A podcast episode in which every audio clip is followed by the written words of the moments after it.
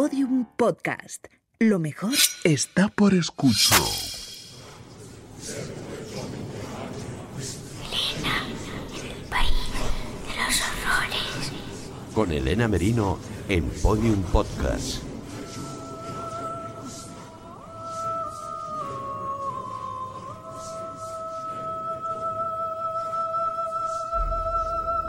Hola, ¿qué tal? Bienvenidos mis queridos secuaces. Hoy es miércoles y por lo tanto es día de entrega. Es decir, es mi día favorito de la semana, pero a la vez también es el más tenso, porque siendo día de entrega, es decir, siendo el día en que nosotros ponemos a su disposición el programa que hemos estado preparando durante toda la semana, también es el día del examen, cuando deja de ser nuestro para ser de ustedes y que lo valoren, lo disfruten, lo juzguen o lo detesten. Hay nervios, inevitablemente, pero también hay mucha gratitud y mucha confianza porque ustedes nunca nos han decepcionado. Siempre aprecian nuestro trabajo y aun cuando quieren hacernos llegar unas críticas o cuando quieren darnos un pequeño tirón de orejas porque algo no les ha gustado, lo hacen con mucho respeto y al menos así lo siento yo, con muchísimo cariño. Solo puedo agradecérselo. Y eso que últimamente nos hemos metido en arenas movedizas. Pero hoy no, hoy tenemos un viaje a través del país de los horrores bastante más tranquilo que ya tocaba. Hoy no vamos a adentrarnos en los vericuetos de ningún caso retorcido, sino al contrario, nos vamos a adentrar en caminos bien iluminados por la ciencia aplicada a la investigación criminal. Hoy vamos a hablar de técnicas forenses, de una en concreto. Ya lo hemos hecho en este programa decenas de veces sobre la perfilación criminal porque tampoco nosotros nos hemos podido librar de ese cautivador hechizo que tiene esta técnica que nos recuerda tanto al arte deductivo de Sherlock Holmes. Les hemos contado su historia, les hemos hablado con admiración de la serie que cuenta su desarrollo, de Mindhunter, colabora con nosotros, cuando su trabajo se lo permite, eso sí, el gran perfilador español, uno de los pioneros en aplicar la perfilación en nuestro país, que es Vicente Garrido, tenemos incluso en plantilla otro gran especialista en esta técnica, diría que el mejor, Juan Ramón Pereira. En fin, que el retrato psicológico del criminal es posiblemente a lo que más atención prestamos siempre en el país de los horrores, sea pre o post captura de ese criminal. De lo que ya no estoy tan segura, porque ya son más de 400 programas los que tenemos en nuestro haber y mi base de datos memorística, pues ya empieza a hacer aguas, es si también les hemos contado alguna vez la génesis, la que los historiadores de la criminología señalan como la primera vez de la perfilación criminal. Si es así, les ruego que me disculpen y que me permitan repetirme, aunque sea brevemente, porque es importante para introducir lo que vendrá después. Tenemos que retroceder hasta mediados del siglo pasado, hasta 1940, en la ciudad de Nueva York. Sobre el alféizar de una ventana de la compañía eléctrica Edison, unos operarios encuentran una bomba casera está acompañada de una nota manuscrita en la que puede leerse Compañía Edison, ladrones. Esto va para vosotros. Gracias a la intervención policial se evitó que explosionara. Algo parecido ocurrió un año más tarde, con otro artefacto, en esta ocasión localizado en la calle, pero muy cerca de la misma empresa energética.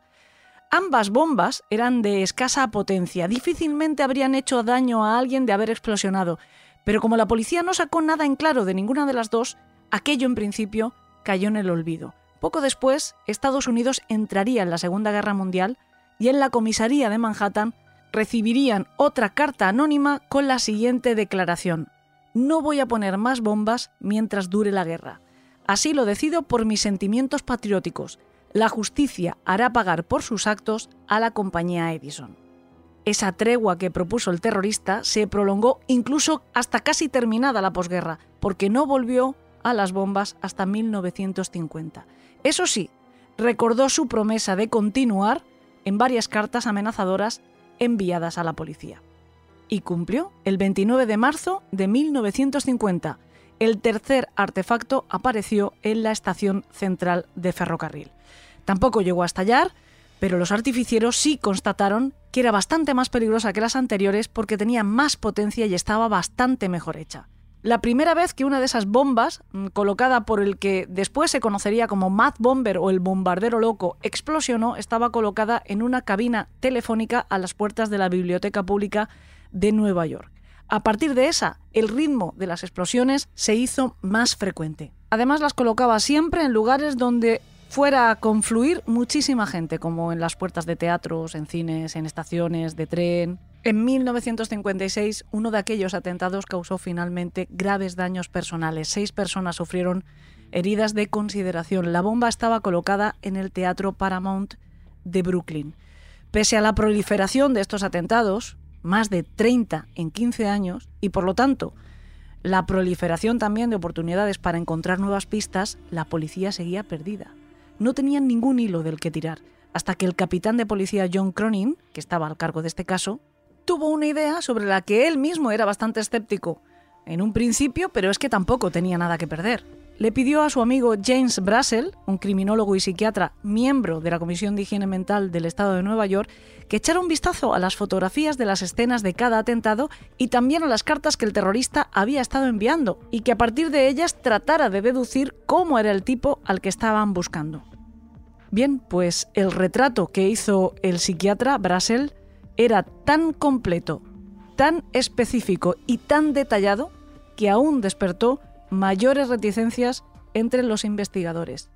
Brassel les dijo que buscaran a un hombre de complexión media y bien proporcionado, de entre 40 y 50 años.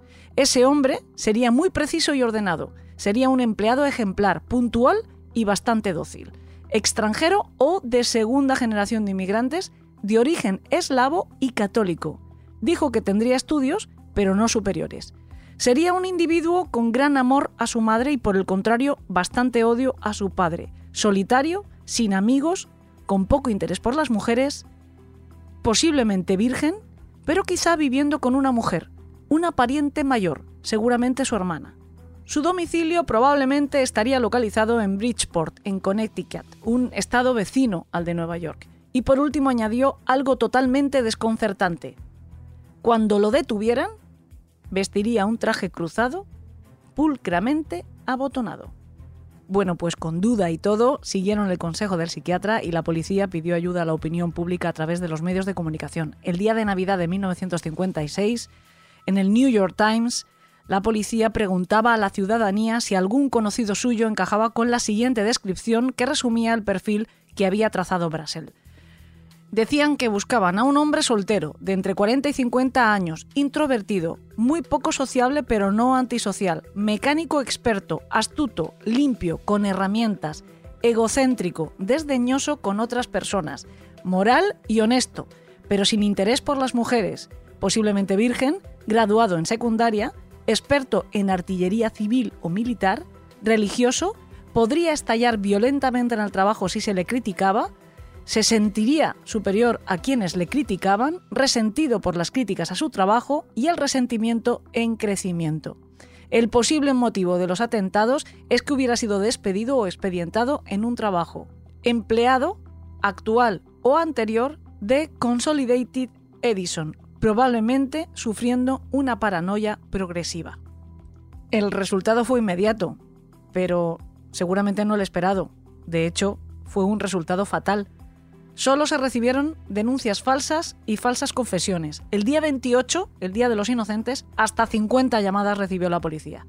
Entonces un periódico de la competencia, y por cierto, propiedad del sempiternamente presente en este programa Randall Hearst, el New York Journal American, propuso una nueva estrategia, publicar una carta abierta dirigida al terrorista, redactada, eso sí, con la supervisión de la policía, instándole a entregarse con la promesa de un juicio justo.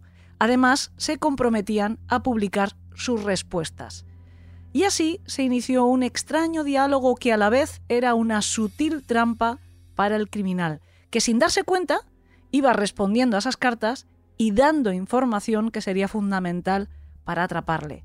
Mientras, pues se iban cotejando los archivos de la compañía eléctrica Edison para encontrar algún ex empleado que encajara con el perfil que había trazado Brassel.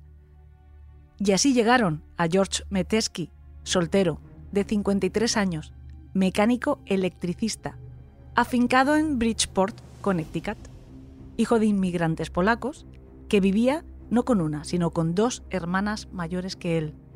Católico practicante, despedido injustamente de la compañía Edison años atrás, después de haber sufrido un accidente laboral por el que además se negaron a indemnizarle, los policías fueron a su casa a detenerle y le pidieron que se vistiera para acompañarles a comisaría. Y él lo hizo. Con un traje cruzado, que abotonó pulcramente. Dicho de otra manera, George Metesky encajaba mejor en la descripción del doctor Brassel que una mano en un guante hecho a medida. Pero ¿cómo había hecho semejante magia al psiquiatra? Pues igual que Sherlock Holmes. La explicación fue la siguiente. La acusación constante a la compañía eléctrica que hacía en sus cartas le indicó al doctor Brassel que probablemente era un paranoico, un hombre, porque históricamente la mayoría de los bombarderos eran hombres, bien proporcionado y de complexión media porque estadísticamente la mayoría de los pacientes paranoicos hospitalizados lo eran. De entre 40 y 50 años porque la paranoia se desarrolla lentamente. Preciso, pulcro y ordenado por su caligrafía y por la ejecución de sus bombas. Extranjero por el uso cuidado del inglés, que tenía un tono formal, y la redacción anticuada de las cartas, como si lo hubiera aprendido académicamente y como si escribiera después de traducir mentalmente lo que iba a decir. Eslavo, porque las bombas eran un tipo de arma frecuentemente elegida por ellos. Católico, porque la mayoría de los eslavos lo eran. Dedujo que viviría en Bridgeport, en Connecticut, a partir del lugar de envío de las cartas, casi todas desde Westchester, partiendo de que ningún criminal enviaría amenazas desde el lugar donde estuviera localizada su casa, supuso que lo haría desde el siguiente lugar más próximo, o al menos desde un lugar con oficina de correos a mitad de camino entre el remitente y el destinatario. En Bridgeport, que está relativamente cerca de Westchester, había una importante comunidad de eslavos. En cuanto al complejo de Edipo, lo dedujo mediante un análisis más freudiano de la caligrafía. Brassel observó que las W del autor de las cartas tenían formas redondeadas y un poquito inclinadas, es decir, que recordaban a senos. Del complejo de Edipo supuso que odiaba a su padre y por extensión que odiaba las figuras de autoridad. De ahí que pronosticara que aquel hombre no soportaba las críticas, que había sufrido algún percance en el trabajo y que actuaba por venganza contra la compañía en la que posiblemente hubiera estado empleado. En lo único en que se equivocó el psiquiatra fue en su predicción acerca de la enfermedad de Metensky. Dijo que tendría problemas de corazón y en realidad lo que sufría era tuberculosis.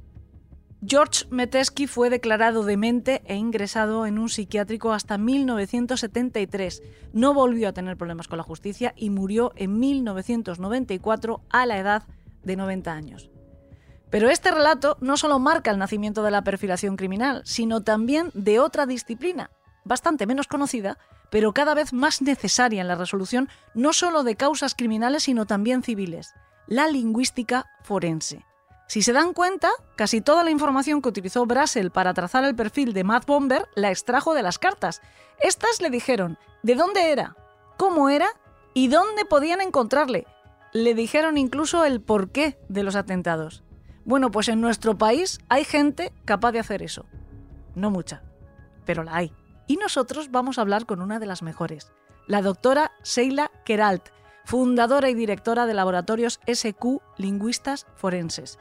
Ella es perito colegiada en el Colegio Oficial de Doctors y Llicenciats en Filosofía y Lletres y Ciencias de Barcelona, como perito judicial en Lingüística Forense y Criminalística de la Propiedad Intelectual e Industrial, miembro de numerosas asociaciones internacionales en lingüística forense. Ha publicado gran cantidad de artículos especializados, impartido conferencias y recibido multitud de consultas tanto en España como en el extranjero en colaboración con distintas fuerzas policiales relacionadas con su especialidad, la comparación de textos escritos y el análisis del discurso. Es autora del libro Atrapados por la lengua, también del decálogo para solicitar una pericia lingüística y de su versión en inglés, además de coautora del libro Soy lingüista, lingüista forense y Fundamentos de la lingüística forense. Es autora además del blog semanal Por la boca muere el malo y colaboradora del blog Criminal Fact. Pues en primer lugar, muchísimas gracias, Sheila, por aceptar nuestra invitación y bienvenida al País de los Horrores. A vosotros por haberme invitado. Un placer estar aquí. A mí hay una cosa que me, gusta mucho. Yo llevo mm, tanto tiempo eh, entregada en cuerpo y alma sin ser ni criminóloga ni criminalista a estos temas que me apasionan como periodista. Eh, hay una cosa que me encanta y es ir poco a poco conociendo o viendo cómo se va abriendo eh, el ámbito forense al gran público y vamos pudiendo saber ¿A qué os dedicáis cada uno de los profesionales? ¿no? ¿Qué, ¿En qué consisten cada una de las disciplinas distintas? Porque esto es un mundo muy amplio, es multidisciplinar para llegar al final de la verdad de cualquier hecho que pueda resultar dudoso, delictivo, criminal. Hace falta muchísimo eh, abarcar muchísimo espectro, ¿no? Pues como la vida misma. Y me encanta que vayamos teniendo acceso no a la ficción, ¿no? Porque a personas como un lingüista forense lo hemos conocido hasta ahora, yo creo que mm, por las series y las películas. Y no sé cuánto de verdad nos cuentan. Yo mm, siempre creo que bastante poco, ¿no? Que hay como una mitificación de los profesionales. ¿Te pasa también en tu profesión? Sí, sí, sí, por supuesto. La verdad es que eh, en un principio la lingüística forense ya es parte de la base de que es una disciplina bastante desconocida, ¿no? Y obviamente también hay el efecto GSI, ¿no? Que se mitifican eh, ciertas prácticas, pero, pero bueno, también es una manera de que nos den a conocer, ¿no? Que también nos ayudan en cierto modo, ¿eh? Así que tampoco le vamos a decir todo negro de, de esas series, pero bueno, sí que es verdad que hay algunas cosas que no son tan reales como lo pintan, ¿no? También te digo una cosa, que nos dan la oportunidad, ellas nos cuentan que existe esa disciplina y luego nos dan la, la, oportunidad a nosotros de buscar un profesional de verdad y que os acerquéis a, a, nuestros programas y a nuestros ámbitos abiertos al exterior para explicarnos o matizar qué parte es mm, real y qué parte es más ficcionada. ¿no? Eh, yo creo que todos, cuando hablamos de, mm, lingüística forense, mm, por lo menos nuestros secuaces, la gente que sigue en el País de los Horrores, es bastante probable que lo que le venga a la cabeza primero sea eh, pues la serie Mindhunt, una bomber, ¿no? Porque ahí, de hecho, el protagonismo lo tiene pues un colega tuyo.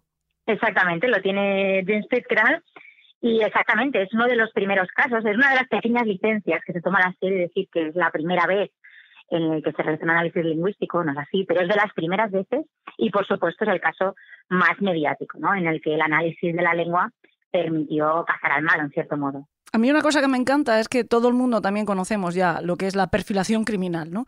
Eh, en cierto modo, porque cuando empezamos a oír hablar de ella, parecían magos. O sea, personas que de repente llegaban, les ponían unas fotos, ni siquiera tenían que llegar a la escena del crimen, les ponían unas fotos delante y eran capaces de hacerte un retrato robot psicológico del criminal misterioso, brutal que se estaba buscando. Insisto que sigo hablando de cómo nos lo cuentan en la ficción, ¿no? Pero es que eh, poca gente sabe que es una de las disciplinas que nació casi a la vez que la vuestra o que empezó a utilizarse para, para la investigación de crímenes al mismo tiempo casi que la lingüística forense, o de hecho casi, no sé si será una barbaridad decir que gracias a la lingüística nace la perfilación criminal, ¿no? Bueno, la, verdad es que sí, que más o menos salieron a la par, ¿no? Cada una analizando el perfil del autor, del criminal, ¿no? Desde distintas disciplinas. Eh, el perfilador criminal lo hace más desde la parte psicológica y nosotros lo hacemos a partir de, de, cómo utiliza esas palabras, ¿no? Ya sea en lenguaje oral, es decir, cómo las pronuncia o cómo las escribe en lenguaje escrito. Hmm. Y, y, sí, la verdad es que son dos disciplinas que se complementan muchísimo y que a día de hoy, muchas veces en investigaciones, sobre todo policiales, eh, trabajamos de la mano, ¿no? En muchos casos, y, llegar los dos perfiladores a conclusiones similares, ¿no? Es, lo óptimo y es lo que realmente pues da em, rigor, ¿no? A, los estudios. De todas formas, yo he empezado la casa casi por el tejado. Si te parece, volvemos casi a empezar y la primera pregunta obligada es eh, pedirte que por favor nos expliques en qué consiste la, la lingüística forense. Pues la lingüística forense, como estábamos diciendo, es una disciplina forense ¿no? dentro de las ciencias forenses y lo que hace es analizar el lenguaje para determinar rasgos, en el caso de los perfiles de quién hay detrás de un texto, pues por ejemplo, rasgos geolectales, de dónde es esta persona, qué lenguas habla, qué rango de edad tiene, si es hombre o es mujer. Pero también ya cuando tenemos el sospechoso lo que hacemos es comparaciones, pues comparaciones de habla o comparaciones de escrito para determinar cuál es la probabilidad de que sea el mismo autor. Y después también vamos un poquito más allá a veces, ¿no? Eh, la manera también en la que nos expresamos nos puede dar eh, pistas sobre el contenido de esos escritos, pues si era algo eh, que estaba premeditado, si está haciendo estrategias, utilizando estrategias para ocultar eh, la verdad de sus acciones y si eso nos puede dar pistas, ¿no? En, pues cómo va a plantear una defensa, cómo se le debe de interrogar para extraer el mayor grado de información, etcétera, ¿no? Al final es el análisis de la lengua en todos los aspectos, en todos aquellos casos en los que puede presentarse como una prueba eh, pericial en un proceso de, de investigación policial o en el mismo juicio.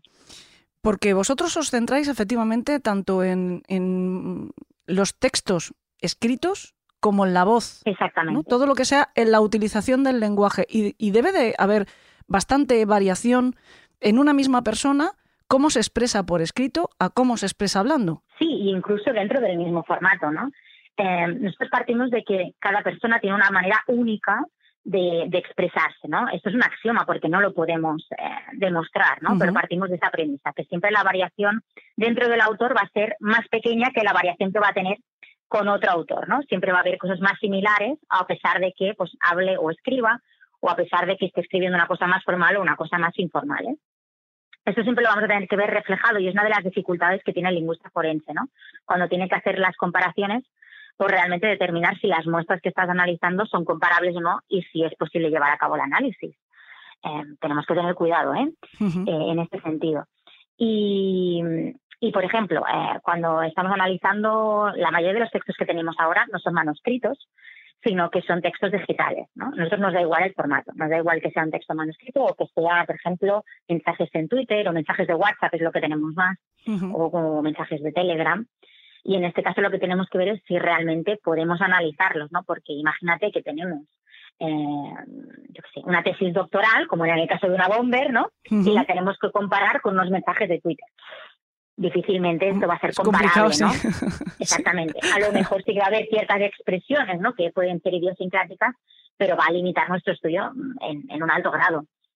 Pero bueno, generalmente sí que tenemos muestras porque además todo el mundo ahora se expresa en distintos formatos y por lo tanto sí que generalmente eh, no resulta difícil tener eh, muestra, digamos, de, del sospechoso ¿no? en distintos formatos. Porque publican en blogs, las personas eh, hacen comentarios largos de noticias. Bueno, dejamos un rastro digital ¿no? del que muchas veces no somos conscientes y en abierto, uh. Que por lo tanto nosotros podemos utilizar en nuestros análisis.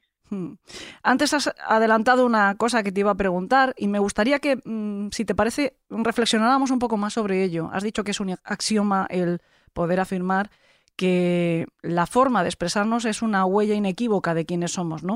Uh -huh. en, caligrafía o en peritaje caligráfico sí se dice, por ejemplo, que es imposible falsificar, aunque estemos imitando otro tipo de letra, que es mm, imposible dejar de, de, improntar quiénes somos en, en, la forma de escribir, pero ahí es un análisis morfológico, si quieres, de la letra.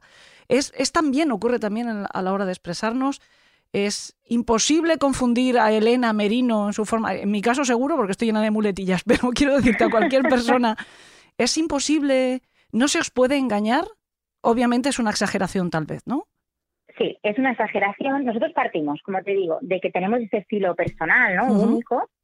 Eh, pero también, y por eso no hablamos, por ejemplo, de la huella, o, no, o evitamos hablar de la uh -huh. huella lingüística o del ADN lingüístico, ¿no? Porque es verdad que una huella o el ADN con una muestra, bueno, o así se dice también, ¿no? Porque sí, lo de sí. las también es, bueno, eh, pues eh, es siempre el mismo, ¿no? A lo largo de toda la vida, pero en el caso de la lengua no, es verdad que nuestra lengua evoluciona, ¿no? Imagínate cuando somos pequeños, que evoluciona muy rápido, ¿no? Cuando somos pequeños, pero es verdad que después tenemos etapas más o menos estables dentro de, nuestra forma de, expresarnos.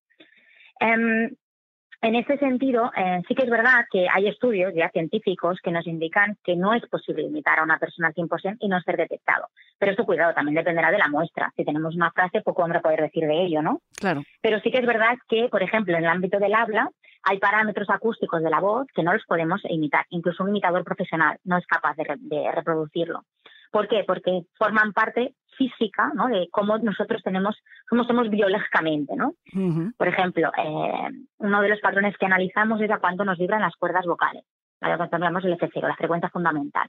Y eso es algo que es eh, automático, es inconsciente, y no podemos decir, pues mira, hoy las voy a vibrar un poquito más o hoy las voy a vibrar un poquito menos, ¿no?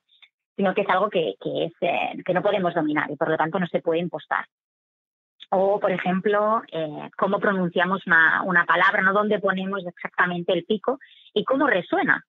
Sí que es verdad que a lo mejor si la podemos adelantar un poquito más la lengua, la podemos retroceder, pero cómo suena, no, la cavidad vocal es la que tenemos, ¿no? Es como si quisieras tocar, eh, yo qué sé, un la en una guitarra y en un violín y quieres que el violín toque como si fuera una guitarra. Claro. ¿no? La caja de resonancia es la que tienes y por lo tanto eh, va a vibrar o va a sonar de, un cierto, de una cierta forma, ¿no?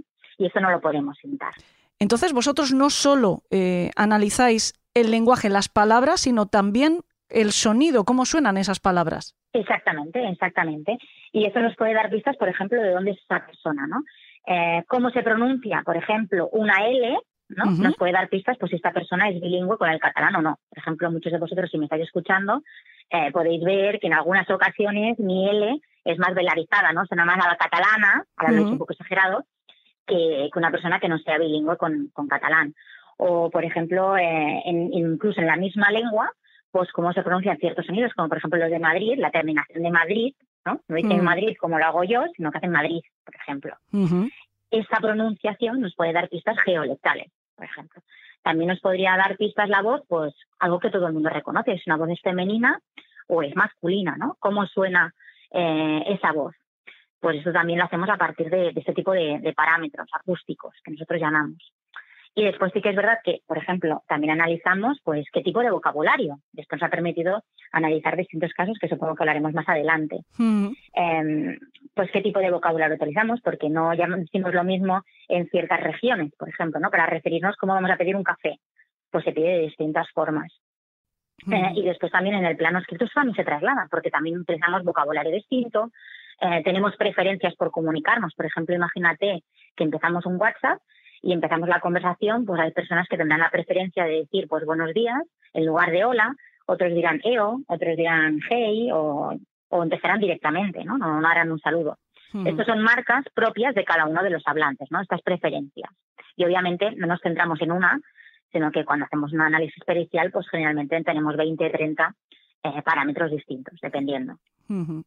Parece, por lo tanto, que vosotros os podéis centrar fundamentalmente en el análisis de, bueno, de la forma de hablar de personas de vuestro idioma vernáculo, digamos, ¿no? Eh, el que vosotros controláis mejor. O sea, eh, quiero decirte que tú podrás analizar, por ejemplo, perfectamente la forma de expresarse de un hispanohablante, porque es verdad que hay bastante información, incluso para los que somos legos en esta materia, sí que podemos encontrar eh, la forma de identificar pues, una persona latinoamericana para distinguirla de una persona española. Tal vez nos falte la información que vosotros sí tenéis de cómo además eh, señalar perfectamente el país de, origen. ¿no? Eso también, pero a la hora de analizar a un extranjero, un, un francés, ¿Tendría que ser expresándose en nuestro idioma? Exactamente, sí. Normalmente nosotros decimos que, bueno, según el Código Ético de la Asociación Internacional, es recomendable que el perito siempre perite en su lengua nativa o en una lengua en la que tenga un nivel casi nativo. ¿De acuerdo? No vale con el proficiency o tener un alto nivel, sino que tiene que tener, que tener un nivel nativo o casi nativo. Eh, en estos casos también a veces lo que hacemos es analizar, y esto nos llega a muchísimos encargos, personas que están hablando en español como su segunda lengua, ¿no? que son personas de otro origen, una lengua nativa, pues francés, inglés, lo que sea, pero están hablando en español, ¿no? Y aquí generalmente lo que se nos pide es descubrir en qué lengua está hablando este hablante. Mm, te quería hacer ahora la pregunta que tal vez pueda ser la más complicada, sobre todo porque me imagino que te va a llevar un rato, ¿eh? porque a mí por lo menos se me antoja que lo que tú haces es bastante complicado y es cómo se realiza un peritaje de este tipo, cómo es el proceso. Bueno, lo primero que hacemos es, dependiendo de, dónde nos llegue ese encargo, ¿no? Eh, generalmente, pues nos llega el encargo, primero nos eh, viene el cliente, ¿no? O el abogado o el policía requerimiento y nos indica, bueno, un poquito pues cuál es el, encargo. Pues mira, queremos determinar, generalmente no suele ser el perfil, sino que en estos casos suele ser, ya tienen al sospechoso, ¿vale? Pero vamos a poner que primero no saben quién hay eh, detrás de ese anónimo, no tiene ninguna pista, imaginémonos en un contexto en el que hay un anónimo eh, en una empresa en que han despedido a muchas personas, ¿vale? Aquí lo primero que vamos a hacer va a ser valorar el material, es decir, este anónimo es suficientemente largo, punto uno. Nosotros analizamos generalmente muestras de 200, 300 palabras, pero además eh, si tiene suficientes características lingüísticas idiosincráticas. Es decir, si esos rasgos que se observan tienen suficiente fuerza, ¿no? suficiente poder identificatorio, vamos a decirlo de algún modo así, ¿no? que sean realmente, eh, que nos arrojen pistas ¿no? Eh, sobre ese autor. En este caso, pues imagínate vocablos, estructuras, giros, eh, representaciones fónicas, imagínate cuanto peor escribe el autor, vamos a decirlo así, a mí no me gusta mucho lo de peor o mejor, pero para que tengamos cuantas más altas de ortografía, cuantas más altas de concordancia, más pistas nos va a dar, ¿de acuerdo? Más particular va a ser el autor. Y en este caso lo que hacemos es sacar algunos rasgos. pues cuál es el posible sexo, cuál es el posible nivel de educación, incluso si sabemos que es parte de la organización, pues eh, imagínate que es una empresa multinacional y tenemos el rango de secretarios, los altos ejecutivos, el que coge el teléfono, ¿no? Pues vamos a ver cuál es el dominio de la lengua y cuáles son los contenidos que está expresando. Y entonces a partir de aquí sacamos el perfil. Pues es probable que sea hombre o mujer, es probable que el rango de edad sea tal, que hable estas lenguas, que tenga un tema de contacto de lenguas, eh, el origen geográfico, eh, pues la profesión de esta persona, etcétera. A partir de aquí, eh, ellos reducen el número de sospechosos, ¿de acuerdo? Y aquí sí que ya vamos al proceso de comparación. Lo que hacemos es coger muestras indubitadas, es decir, que no se ponen en duda de esos sospechosos, pues porque tengan ya correos con el jefe que habían intercambiado, porque hayan una red social. Tendremos que buscar aquellos textos que sean lo más comparables al formato, no las características lingüísticas observadas, sino al formato, es decir, pues el que sea el mismo tono, si es formal o informal, si es un correo, pues que también tenga más o menos una forma de correo. El destinatario sí puede ser incluso, porque a veces es importante, ¿no? Que el destinatario sea el mismo, porque no hablamos lo mismo con nuestra madre, imaginémonos, que con nuestro jefe. A lo mejor sí que el grado de formalidad puede ser similar, pero la forma de dirigirnos es distinta. Claro. Y por lo tanto, pues cuanto más similar, mejor. Y después procedemos a la comparación, ¿no? Vamos comparando los distintos niveles. Nosotros analizamos distintos niveles. Podemos desde el nivel eh, más superficial, como podría ser el léxico, el vocabulario, que esto es pues, lo que muchas veces las personas ven, ¿no? Que dicen, ay, pues es que mira, es que él dice, em, yo qué sé, el buenos días, ¿no? O se despide con un saludo cordial, o se despide con cordialmente o atentamente. Y esto lo hacen todos, ¿no? Y después vamos pues, a niveles más, más profundos, como podría ser la morfosintaxis, es decir, cómo se combinan esas palabras. Pues si esta persona tiene preferencia por anteponer, poner delante el, el, adjetivo o lo pone siempre después, o utiliza muchos adverbios, eh, con mente, ¿no? cordialmente, atentamente, eh, afectivamente o si, por ejemplo, esta persona tiene preferencia por oraciones muy largas en las que podemos ver las subordinadas. No sé si algunos ya se van perdiendo, ¿no? Pero el ¿qué me dijiste? ¿Qué no sé qué? ¿Qué vendrías? ¿Qué no sé cuántos? O, por ejemplo, esta persona prefiere oraciones cortas. Me dijiste que vendrías, punto. Porque me, yo qué sé, porque tenías que, ir a tal lugar, punto. ¿Mm? Tendríamos que ver cuáles son los conectores, cómo son las oraciones, cómo se conexionan, etcétera, ¿no? Y a partir de aquí, pues vamos determinando y llegamos a una escala nosotros nunca decimos, pues hay un 90% de que sea la misma persona. No establecemos este tipo de, probabilidades, sino lo que nosotros decimos es hay una probabilidad alta, hay una probabilidad baja, hay una probabilidad moderada de que sea la, misma persona. Esto lo hacemos porque, eh, como decimos, no podemos eh, determinar eh, cómo habla todo el mundo, ¿no? No podemos decir, pues mira, es que este parámetro, hay el 90% de la gente lo escribe así. ¿Por qué? Porque no tenemos datos. Ajá de que esto sea así. Eso te iba a preguntar también, porque vosotros tenéis unas herramientas muy específicas, ¿no? Eh, ¿De dónde sacáis la información, por ejemplo, para saber eh, determinados modismos? Sí, esto lo hacemos a través de las investigaciones científicas que nos proporcionan generalmente las universidades, ¿no? Y hay la necesidad de que sigan habiendo universidades que apuesten, ¿no? Por la creación, por ejemplo, de corpus lingüísticos o atlas lingüísticos. Estos atlas lo que hacen es, pues al igual que que se dice, pues mira, el COVID, no vamos a decir el coronavirus hay un tanto en tal sitio y en tal sitio, ¿no? Por estas charlas que hace muchísimos años que se están haciendo, lo que hacen es recoger formas de hablar de las distintas eh, generaciones y de las distintas localidades, ¿no? Y así es como nosotros analizamos gracias a, estas investigaciones. Es decir, esto según la literatura, la bibliografía disponible, se hace así en tal lugar, por ejemplo. Porque es verdad, no, no hablamos para nada igual que chavales, por ejemplo, de nuestra misma localidad hablan diferente a como puedo hablar yo. Eh, eh, cambia mucho. Eh, incluso yo creo que con texto suficiente podéis saber hasta la profesión, porque hay una cosa que me ha llamado mucha atención de, tu libro, me ha llamado especialmente la atención porque estaba buscando la línea de puntos para firmar, para decir yo quiero esto también, y es, ¿por, mm, ¿por qué no se naturaliza más, por qué no se simplifica más el lenguaje jurídico con el que más tarde o más temprano todos nos vamos a tener que encontrar. Estamos todos sujetos a una serie de normas y por lo tanto en algún momento pues seguramente recibiremos una carta, una notificación, tendremos que ir a un tribunal y es muy o firmaremos un contrato, algo tan básico como eso y es muy difícil saber con perdón qué puñetas estamos firmando. Totalmente, bueno, ahora estamos en el tema de la declaración de la renta, ¿no? Y realmente es extremadamente difícil entender qué quiere decir cada una de las casillas, ¿no? Y al final saber si te lo van a devolver o si te lo van a coger de la cuenta, ¿no? Eh, sí, y la verdad es que me alegra muchísimo que, que entremos también en este ámbito, ¿no? La lingüística forense no únicamente analiza el lenguaje para ver al criminal, sino que también se aplica a este tipo de contextos, ¿no?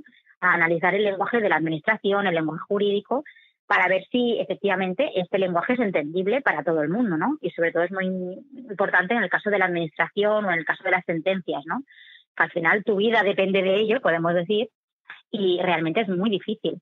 ¿Por qué es tan difícil? Yo creo que por un lado, porque faltan esfuerzos de la administración y hay una larga tradición ¿no? de utilizar el lenguaje de cierto modo, y por otro lado, también es verdad que se requieren ciertos tecnicismos, ¿no?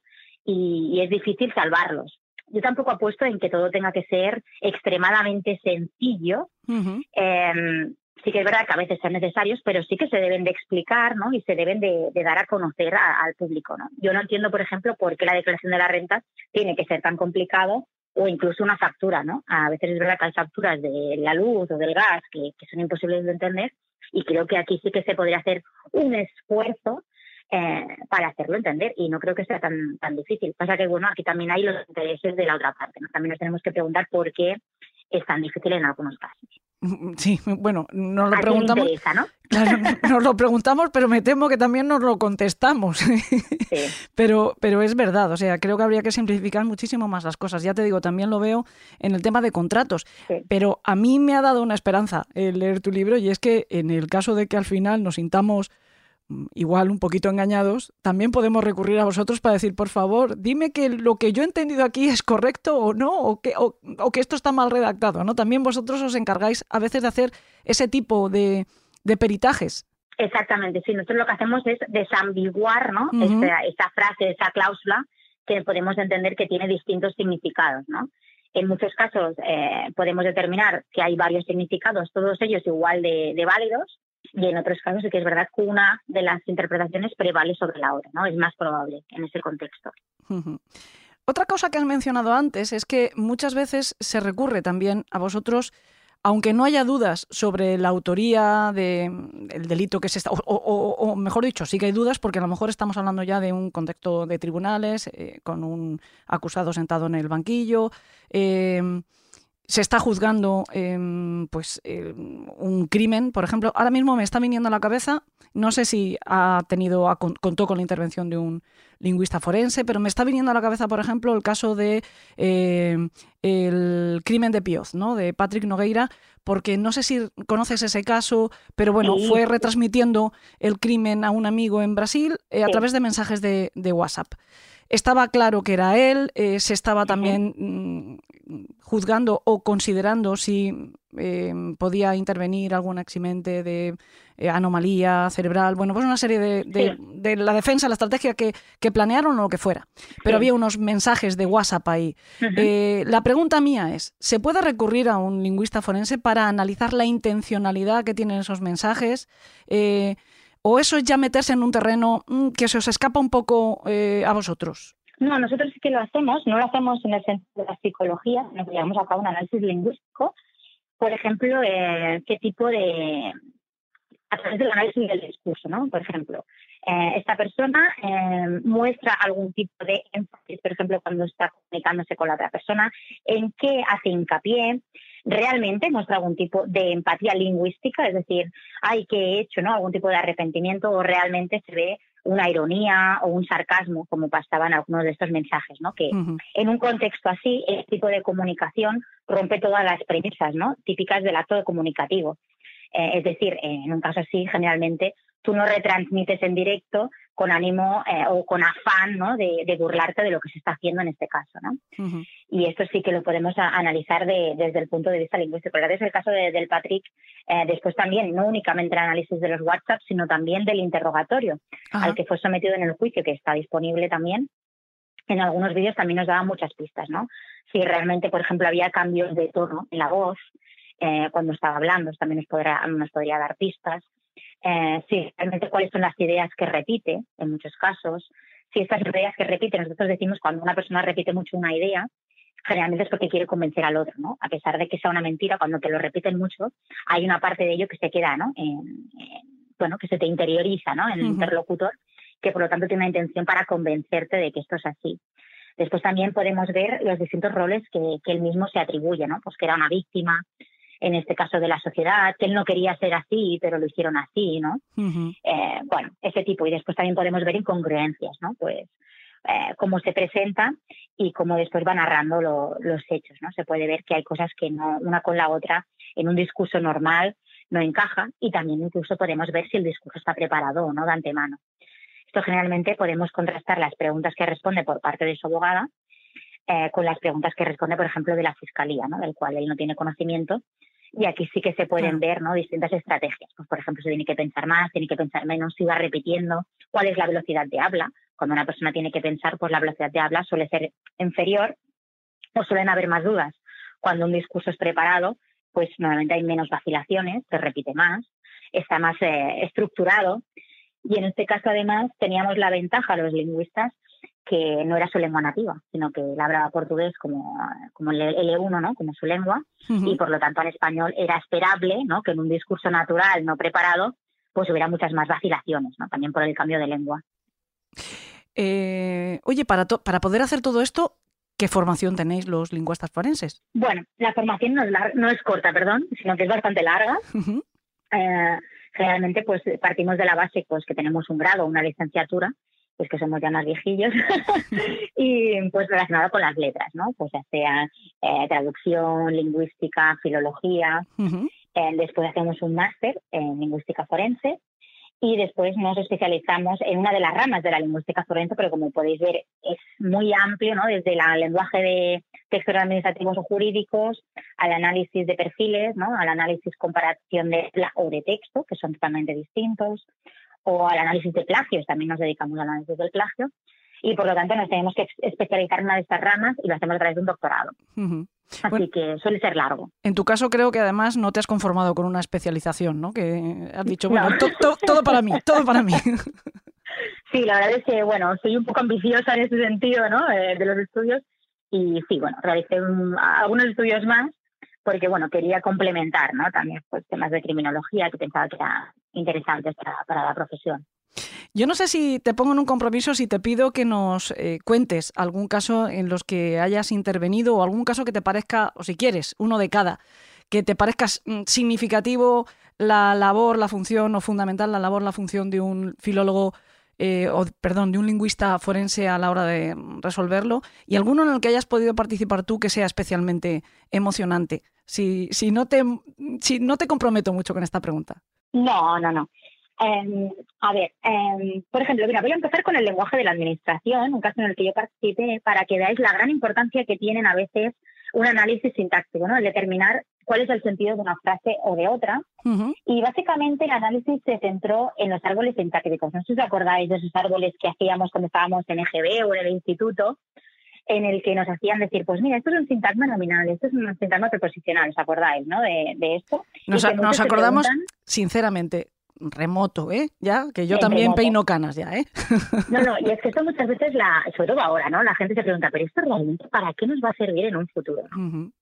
y, y, me gusta mucho explicárselo a los chicos jóvenes, sobre todo cuando voy a dar charlas en los institutos, y los profesores la verdad es que sienten como un alivio, ¿no? Cuando, cuando voy y les explico esto. Por pues fin. Un árbol sintáctico me sirvió para que el cliente ganara 1,8 millones de euros. Wow. Era un caso de una cláusula en un convenio de renovación de unas ambulancias aquí en España y se ponía en duda, ¿no? Por si un salvo que eh, hacía mm, referencia a todo un sintagma o una parte de ese sintagma, ¿no? Pues imagínate que decía los ejecutivos y los consanguíneos, salvo que, y el salvo que, pues tendríamos que determinar si eran los ejecutivos o los consanguíneos, ¿no?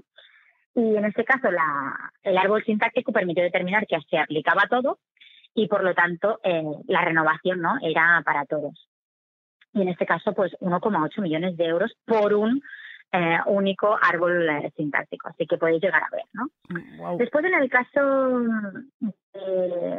de, la voz, por ejemplo, del análisis de habla, em, para que no veáis a mí que esto lo cogemos al malo, estos fueron los compañeros del, del laboratorio, Nuria y Jordi, y analizaron el caso de Oscar Sánchez. No sé si os suena, que era un chico de Montgat eh, al cual acusaron en Italia de haber sido un narcotraficante a nivel internacional. ¿no? Ujú. Y todo era a través de unas llamadas intervenidas en las que decían que era la voz de él. Sí. En este caso, él, bueno, eh, aceptó un juicio rápido en, en Italia y uno de los peritos, que no era lingüista, sino que era ingeniero, determinó que la voz sí que era de él y hicieron falta ocho peritajes lingüísticos, entre ellos pues algunos de CNP y de mis compañeros, para determinar que no, que la voz era totalmente distinta. Era tan distinta que un hablante de español, cualquiera, no hacía falta que fuera ni incluso ni un lingüista forense, se podía haber dado cuenta, porque hablaba eh, un dialecto totalmente distinto. El narco era uruguayo, sí, tipo argentino, vamos a decirlo así, Ujú, y, y él era español peninsular, de aquí de, de Barcelona. ujú. Por lo tanto, os podéis imaginar que era totalmente eh, distinta eh, esa voz, ¿no? Y de ahí la importancia que las personas periten en su propia lengua, ¿no? En aquella lengua que ellos conocen, para darse cuenta, por ejemplo, de este tipo de, de, de lenguas. Ahora nos puede parecer muy obvio en el caso del español, pero imaginaros en el caso de un árabe, ¿no? Que hay tantos tipos de árabes Claro. y que, por lo tanto, bueno, sí, habla árabe, pero ¿qué árabe? O, Claro, o, o qué de chino, ¿no? A veces dices, bueno, es que el chino también tiene mucha variedad. Por lo tanto, es muy importante. Pero incluso, Y- incluso en sí. lenguas, mm, eh, el, el español, el español, como hemos dicho antes, ¿no? que tiene tantísimos matices, ya ni siquiera si nos ponemos a pensar en, en un país como España o en cualquier otro país eh, latinoamericano, incluso dentro del propio territorio, hay muchísimo cambio de vocabulario, de, de expresión, de deje, de, de acento. Es, mm, en- entiendo que eso se puede extrapolar a cualquier otro idioma. Exactamente, exactamente. Y después otro caso que, que está ahora de, de rabiosa actualidad, vamos a decirlo así, es el caso de Elena Jubán, Sí, en el sí, que participemos, que es un caso de un asesinato que ocurre hace 20 años, está a punto de prescribir, y se había conseguido la, la reapertura hace unos meses, Sí. pero no lo han vuelto a rechazar en este caso. Y, mm, y en este caso, la, la persona, la primera persona asesinada, eh, bueno, la desfenestraron, la tiraron por una ventana, Sí. y eh, antes de esto, eh, unas semanas antes, había recibido dos anónimos junto a una pasta, ¿no? Junto a una Sí. y una bebida. Y en este caso lo que hicimos fue un análisis de los anónimos, eh, en el que pudimos determinar que la principal sospechosa, que meses después de ser encarcelada se suicidó en prisión, Sí, eh, diciendo que ella era totalmente inocente, pues pudimos demostrar que ella no había sido, o era muy probable que ella no fuera la autora de, de esos escritos. Y además después hicimos un, un perfil, si no, bueno, pensábamos que era probable que ella no fuera, quién podía estar detrás de esos anónimos, ¿no? Y ahí sí que podemos ver pues, que era una persona eh, hablante, acostumbrada a escribir en, en catalán, eh, bueno, hacer un perfil, ¿no? La edad que tenía en ese momento de escribir los anónimos y tal. Y, y bueno, eso aún está ahí en danza, ¿no? Podríamos decirlo. Y, y ya está, yo, yo creo que... no, son bueno, ejemplos hay- hay varios fantásticos. casos, sí. Pero bueno, son ejemplos fantásticos también de la cantidad de intervención que puede tener un eh, o de casos distintos, ¿no? De, en los que puede ayudar la intervención de un lingüista forense. A mí me llama la atención, de hecho, una cosa que has dicho, lo, lo encuentro en, en algunas otras disciplinas también, que se recurre como perito a alguien que no tiene la formación eh, necesaria cuando ya existe eh, esa formación, porque en el momento en el que, bueno, pues eh, por primera vez mm, quieren hacer un análisis de, de voz, de un audio, lo que sea, pues entiendo que puedan recurrir a un ingeniero, pero ahora que todo el mundo conoce que existe, que incluso las, los investigadores de los cuerpos y fuerzas de seguridad del Estado tienen expertos especialistas en análisis de audios o en análisis lingüístico, etcétera, que se recurra a un ingeniero que a priori no tiene una formación específica, parece bueno, pues someter a, a- a la persona juzgada a una cierta indefensión. No lo, Sí. no lo entiendo muy bien. Sí, la verdad es que sí, todavía pasa y como dices, no solo en esta en esta disciplina, sino en varias, ¿no? O Ujú. incluso, sí, sí, no, no, no sé cómo decirte, sí, sucede y la verdad es que yo creo que se están vulnerando aquí los derechos de la otra persona, ¿no? Claro. Y bueno, y después cuesta realmente demostrar pues que esta persona no tiene los conocimientos y que además el, el resto lo sepa, ¿no? Claro. Que esta vez es lo difícil, que, que bueno, tampoco dominan mucho del procedimiento y si no es el abogado o el fiscal o el juez el que se da cuenta, pues difícilmente esto después se va a solucionar, ¿no? Claro. Yo antes te he preguntado qué formación tenéis, pero entiendo además que esa formación ha de ser continua, porque si hay algo que cambia, que está vivo, que evoluciona, es el lenguaje. Sí, sí, sí, la verdad es que sí, tenemos que irnos formando, no solo por el lenguaje, sino también por las nuevas formas de delinquir, ¿no? Ajá. Eh, por ejemplo, en el caso de eh, la violencia de género, ¿no? que no únicamente se aplica, se aplica en el plano físico, sino que ahora la estamos viendo cada vez más a través de las redes, ¿no? Y aquí también hay distintas modificaciones o el tema del acoso. Eh, por lo tanto, tenemos que ir trabajando en el tema de la voz, pues por ejemplo, los distintos tipos de distorsionadores, ¿no?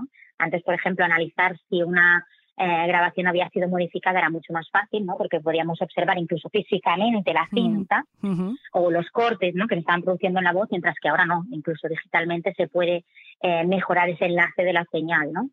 Por lo tanto, tenemos que ir avanzando ¿no? a- también en la velocidad que lo hace el, el delincuente, o incluso ahora no únicamente analizamos la voz humana, sino que estamos analizando voz eh, eh, producida por inteligencia artificial, Claro. Por lo tanto, incluso textos. Así que tenemos que ir eh, ¿no? a caballo siempre del, del delincuente. A mí una cosa que también me ha llamado mucho la atención y que me ha encantado que cuentas en el libro es que ni siquiera textos mm, preparados por, por bots o voces preparadas por también inteligencia artificial, sino que tenéis que saber hasta analizar los emoticonos. Algo tan Mm. cotidiano como los emoticonos. Tenéis que saber interpretar la intención que se, con la que se utilizan. Exactamente, los emoticonos la verdad es que nos dan muchísimas pistas y están muy, presentes, ¿no? Sobre todo en el tema de WhatsApp Sí, sí, sí. y nos pueden dar pistas sobre el autor, ¿no? Para cotejar si realmente es el sospechoso, pero también para interpretar, ¿no? Muchas veces eh, se ha puesto en duda qué quiere decir ese emoticono, ¿no? Y no tenemos que tener en cuenta únicamente el emoticono, sino el perfil de esa persona que lo está enviando, ¿no? De si en su lengua nativa ese emoticono se utiliza para una cosa o para otra, o cuál es la intencionalidad que hay detrás, ¿no? Esto pasa, por ejemplo, como con el lenguaje. Hace unos días, bueno, hace ya unas semanas, eh, Cavani, que dijo eso de oh, gracias negrito, felicidades negrito, ahora no me acuerdo, ¿no? Y Se Mm. puso en duda qué intención tenía cuando estaba diciendo negrito y si eso realmente era discurso de odio o no, ¿no? Y de hecho lo penalizaron por ello. Bueno, en ese contexto realmente esta persona tenía la intención de menoscabar, ¿no? La imagen de la otra persona, seguramente no.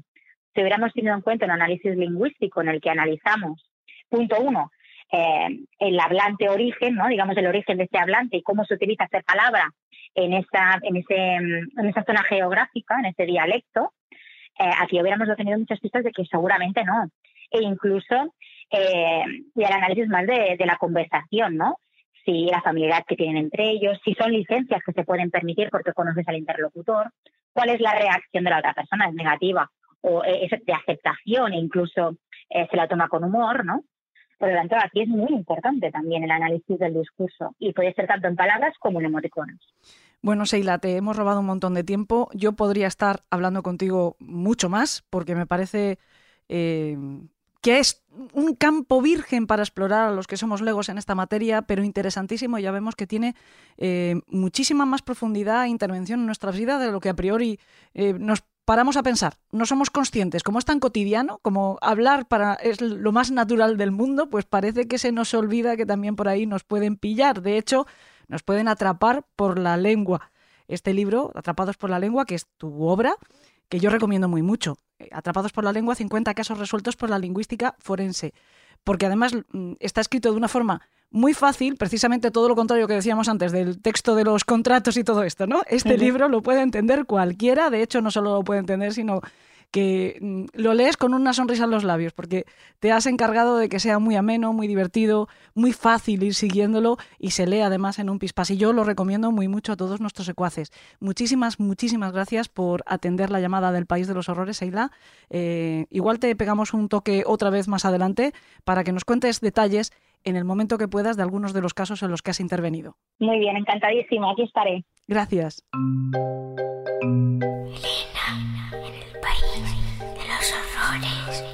Con Elena Merino en Podium Podcast. Ya han escuchado a la doctora Keral. Cada vez es más frecuente que aparezcan indicios o pruebas de este tipo, de tipo lingüístico, sean textos o audios, y que deben analizarse para conocer algún aspecto fundamental del delito que se esté investigando o que se esté juzgando. Ya sea la identificación del autor, ya sea la intención del mensaje, la autenticidad de ese mensaje o muchísimos otros aspectos. Repasando de hecho muy rápidamente, abuela pluma, algunos de los últimos casos ocurridos en España y que han copado los titulares de prensa, me doy cuenta que efectivamente en muchos de ellos se ha tenido que hacer un análisis de diferentes comunicaciones efectuadas por los investigados. Por ejemplo, me viene a la cabeza el crimen de Pioz, en el que Nogueira mantuvo un relato de cómo iban sucediéndose los acontecimientos con un amigo a través de WhatsApp, o el de la Guardia Urbana de Barcelona, cuyas comunicaciones con mucha gente, desde la víctima al cómplice, a otras personas allegadas a ella, se analizaron para poder hacer una reconstrucción fidedigna de los hechos que rodearon el crimen. O las conversaciones de Maje con sus amigas a través también de mensajería del móvil, que permitieron construir un perfil veraz de cómo era ella en realidad. Me parece a mí que no somos muy conscientes del tremendo rastro textual que vamos dejando detrás de nosotros en el día a día, en la vida actual, en la que estamos conectados a través de mensajes con distintos códigos o distintos canales o distintos medios, pero casi casi las 24 horas del día. Otro tema subsidiario de este, y que a mí me interesa muchísimo, es el de la comunicación entre criminales y medios de comunicación o policía, como es el caso de Josh Metesky, del que hemos hablado al principio. Da muchísimo de sí, ya lo verán, y volveremos a él en más de una ocasión. De hecho, hace tiempo que estamos preparando un programa al que yo tengo especiales ganas sobre grafología de asesinos. De momento les anuncio que en el programa de la semana que viene vamos a hablarles de uno de esos asesinos seriales que consiguió sacarle muchísimo partido para darse a conocer a sus comunicaciones anónimas, más, por supuesto, que incluso a sus propios crímenes. Hablo de Zodiac. Ya saben que recientemente unos hackers han conseguido descifrar una de sus cartas, una de esas cartas que enviaba a la prensa y que estaban criptografiadas. Pues nos va a explicar cómo lo hicieron el mejor hacker de todos. Ya saben que solemos intentar recurrir a los mejores para entender las cosas. Chema Alonso nos va a contar cómo lo han hecho y sobre todo por qué ha costado tantos años. Pero eso, como les digo, será la semana que viene. Primero vamos a rematar este programa en el que estamos, pasando, como siempre, por el Club de los Marineros Muertos, como mandan los cánones. Le pedí a Coldo Azpitarte, a uno de nuestros grandes escritores, que escribiera un relato sobre algo que le inspirara la lingüística forense, y él, de vuelta, me envió este curioso cuento, casi un prólogo que nos invita a conocer más de la historia de su protagonista. Y hablando de lenguaje y de texto, también Coldo lo acompañaba con un mensaje. Solo he dejado que las palabras fluyan. Este es el resultado, la voz de los muertos.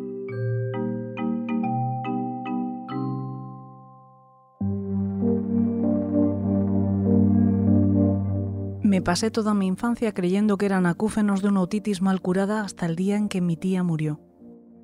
Esa fue la explicación que nos dio siempre el pediatra de mi pueblo, don Julián quien recomendó a mis padres que acudieran a la consulta del doctor Silva, eminente otorrinolaringólogo palentino afincado en la capital del reino.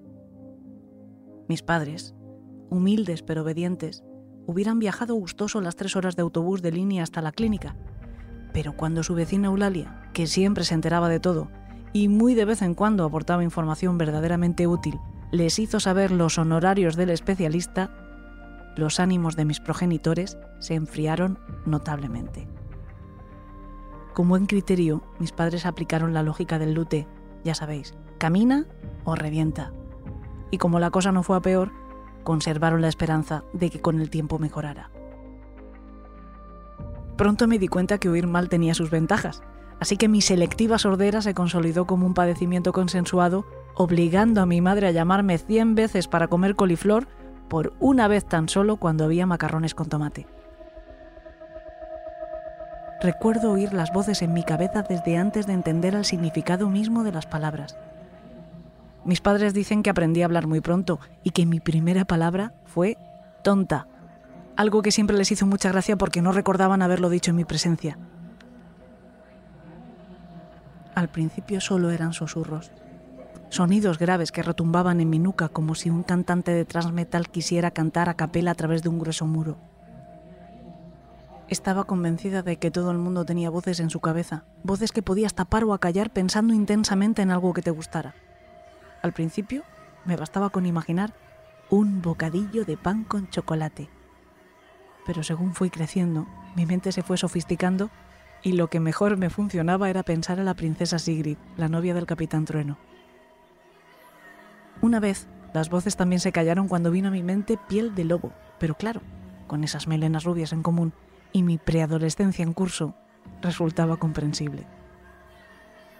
Durante toda mi infancia, mientras atravesaba el pueblo camino de la escuela, podía oír cómo las diferentes casas que se apilaban a los lados de la carretera emanaban, mitad susurro, mitad efluvio, palabras que no eran voces sino ecos lejanos.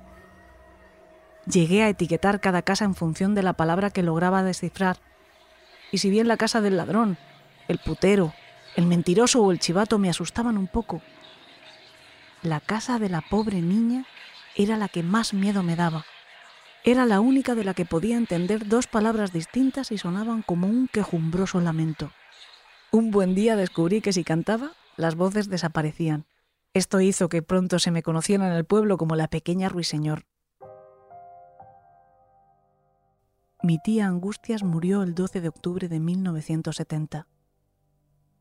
Fue un día extraordinariamente cálido para otoño y celebré la fiesta nacional en pantalón corto y camiseta. Es curioso que sea incapaz de recordar qué comí la semana pasada y sin embargo recuerde con todo detalle la ropa que llevaba el día que mi tía murió. Era mi ropa de domingo veraniega y al año siguiente ya no la pude usar porque pegué un buen estirón. Habíamos comido toda la familia de mi padre en casa de los abuelos. No éramos muchos y los niños comíamos en la cocina mientras los adultos lo hacían en el salón sopa con garbanzos y zancarrón con tomate de segundo, arroz con leche de postre.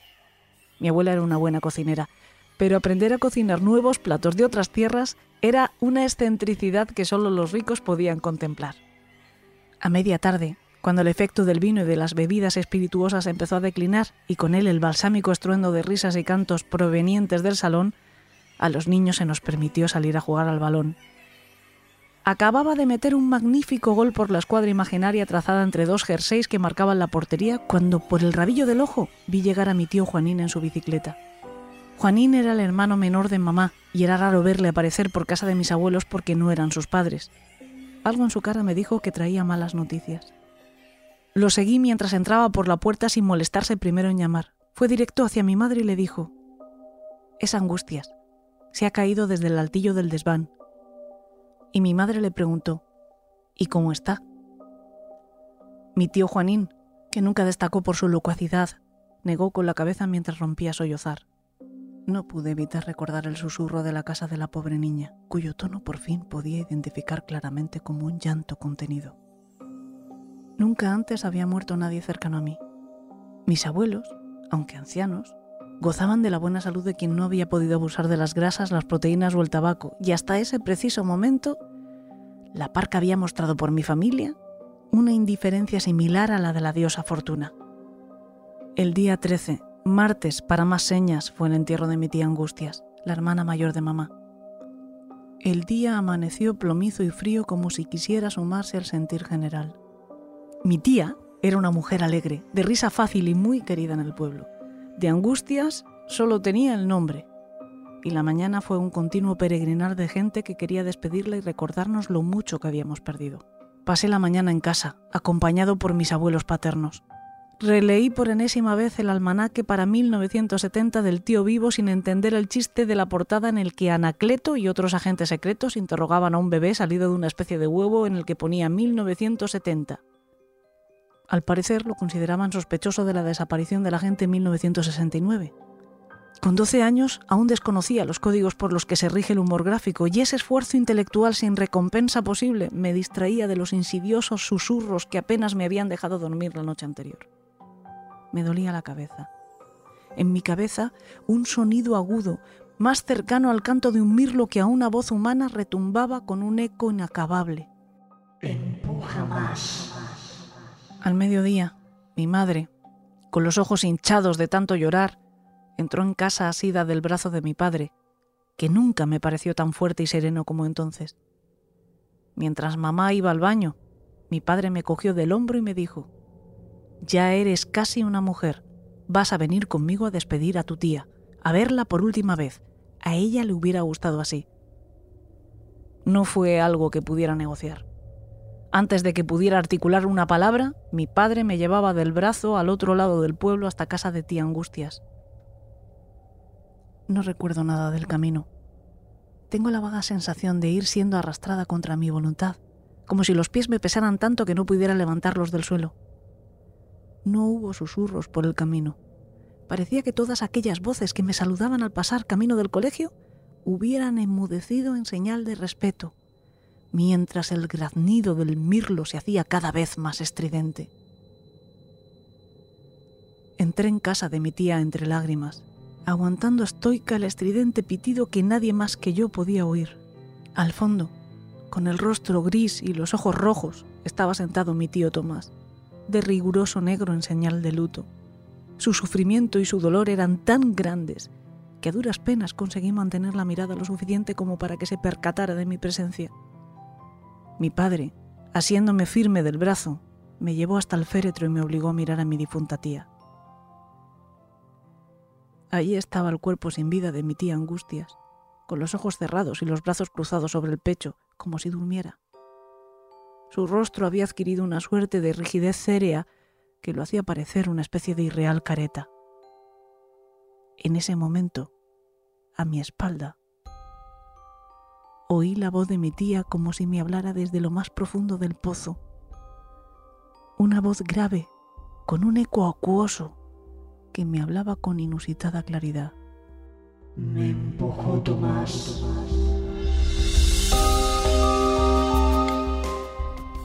Giré mi cabeza y vi a mi tío Tomás encogido en su silla al fondo de la habitación, intuyendo lo que acababa de descubrir. Aquel fue el primer día que oí de verdad la voz de los muertos y supe que mi vida nunca volvería a ser igual.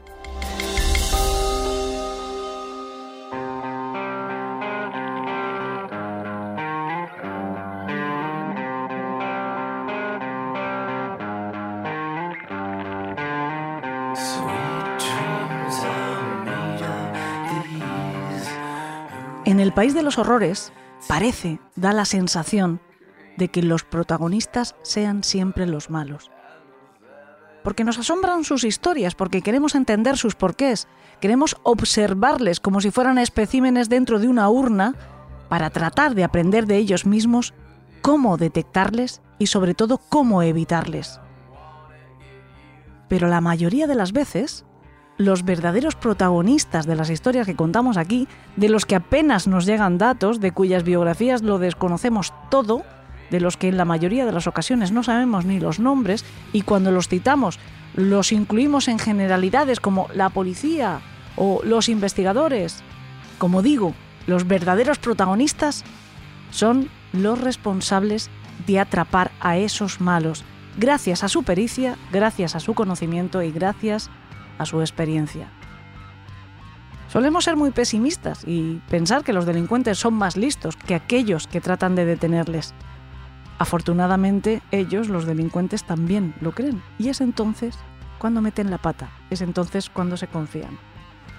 Pero ya ven que existen multitud de abordajes desde multitud de disciplinas del conocimiento que sirven para diseccionar, para radiografear la verdadera esencia de un criminal. Los que luchan contra los monstruos van un paso por detrás de ellos, pero solo el tiempo necesario para alcanzarles. Y siempre acaba ocurriendo. Y gracias a eso, nosotros podemos contárselo. Gracias por dejar que lo hagamos una semana más. Gracias también a Seila Keralt, a Coldo Azpitarte, a Yes We Cast y a todos los secuaces que además nos apoyan con su mecenazgo. Recuerden, la semana que viene en el canal de Evox, Chema Alonso hablándonos de Zodiac. Vaya menú, les espero el miércoles. Hasta entonces que tengan dulces sueños.